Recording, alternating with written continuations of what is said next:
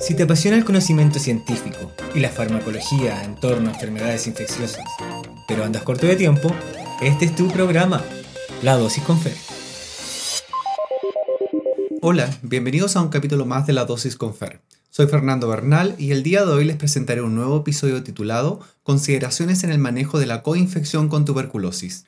La tuberculosis sigue siendo una de las enfermedades infecciosas más mortales del mundo. Cada día más de 4.000 personas pierden la vida a causa de la tuberculosis. En las Américas, cada día mueren más de 70 personas y cerca de 800 se enferman. Pese a que se trata de una enfermedad prevenible y curable, la tuberculosis es la principal causa de mortalidad asociada a VIH, responsable de una de cada cinco defunciones relacionadas. El riesgo de contraer la tuberculosis es 30 veces mayor en este grupo de pacientes en comparación a la población general.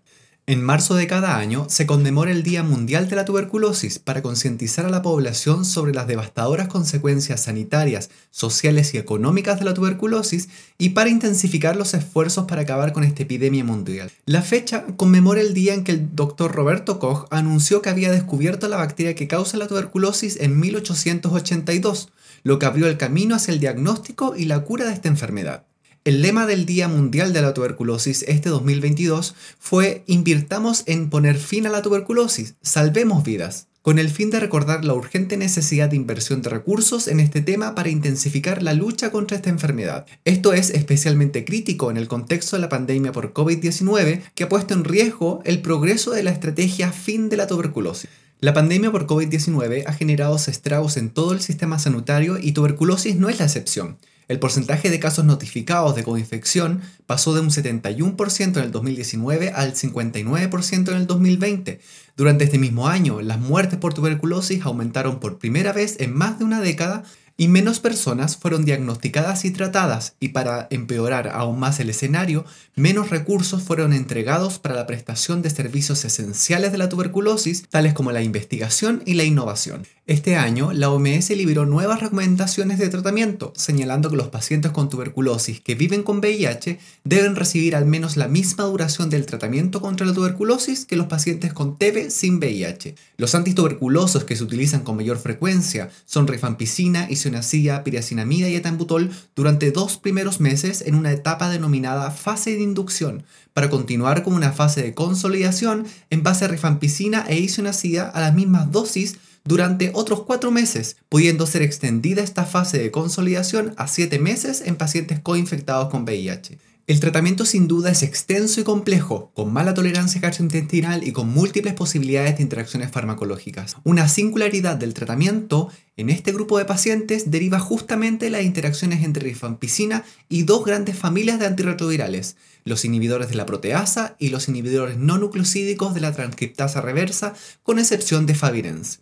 El solapamiento de toxicidades y las propias interacciones limitan las opciones de tratamiento en VIH, dificultando aún más esta tarea.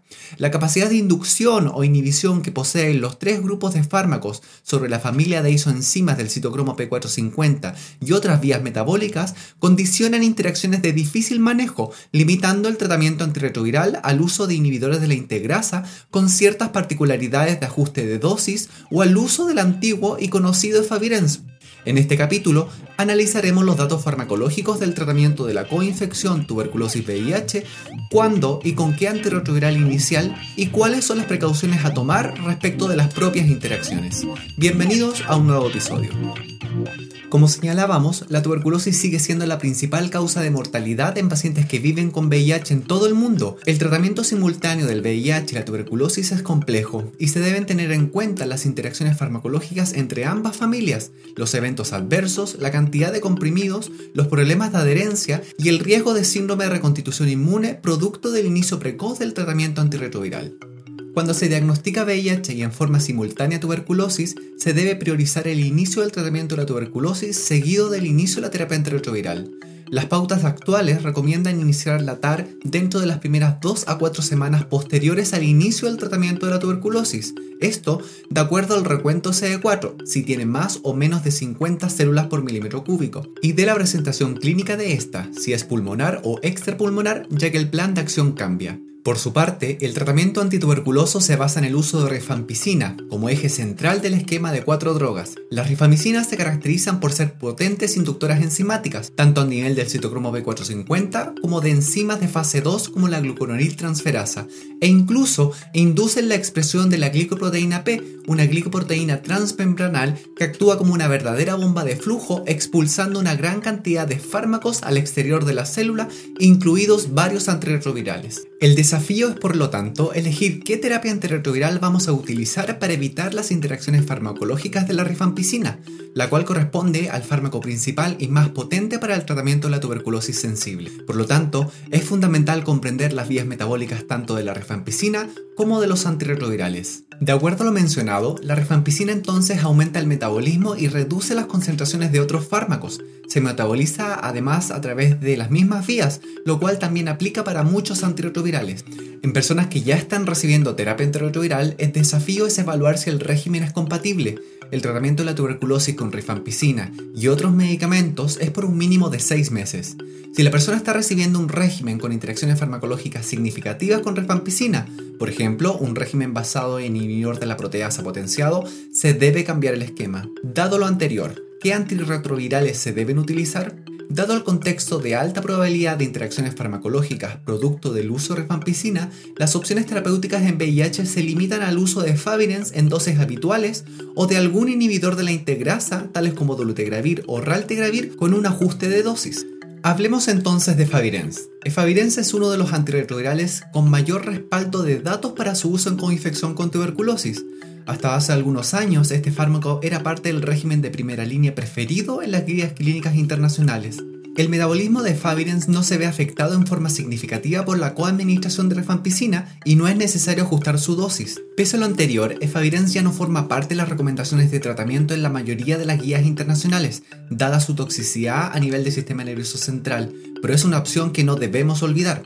Las principales preocupaciones que ha desestimado su uso han sido la creciente prevalencia de resistencia primaria o transmitida de los no nucleosídicos en países de bajos y medianos ingresos y la incidencia de efectos adversos a nivel del sistema nervioso central, tales como insomnio, pesadillas, sueños vívidos e ideación suicida, los cuales ocurren con mayor frecuencia, pero no únicamente durante el primer mes de tratamiento. Otros no nucleosídicos no deben usarse con rifampicina. ¿Qué pasa entonces con los inhibidores de la integrasa? Raltegravir es un inhibidor de integrasa de primera generación. Es otro fármaco cuyo uso con rifampicina está bien estudiado. Se conoce que la rifampicina reduce las concentraciones de raltegravir en un 40%. El estudio Rifley-TV demostró que la dosis habitual de raltegravir versus la dosis doble, es decir, 800 miligramos dos veces al día, fue no inferior a Favirenz a semana 24 y 48 en personas co-infectadas. Sin embargo, y a pesar de los resultados de este estudio, la dosis recomendada en todas las guías internacionales corresponde a la dosis doble. La ventaja de usar inhibidores de integrasa radica en que son muy bien tolerados, con pocos eventos adversos y con una gran potencia. Por otro lado, tenemos a dolutegravir, el cual es hoy en día la primera línea recomendada por todas las guías clínicas. Al indicar una terapia basada en dolutegravir en personas coinfectadas, es importante recordar que la rifampicina aumenta el metabolismo de dicha droga y reduce las concentraciones de dolutegravir en más de la mitad. Por lo tanto, la dosis de dolutegravir debe aumentarse a 50 miligramos dos veces al día.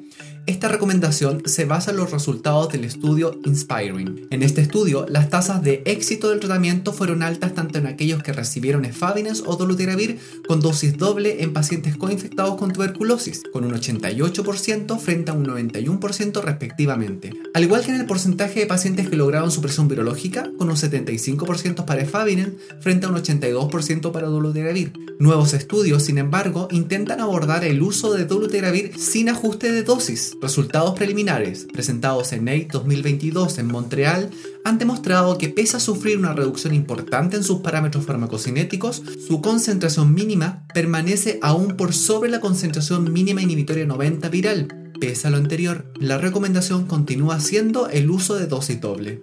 Respecto al vitegravir asociado a covicistat, no se recomienda su uso conjunto con rifampicina por la existencia de una interacción farmacocinética significativa que disminuye tanto las concentraciones del vitegravir como de covicistat. Tampoco se recomienda el uso conjunto con Victegravir y rifampicina.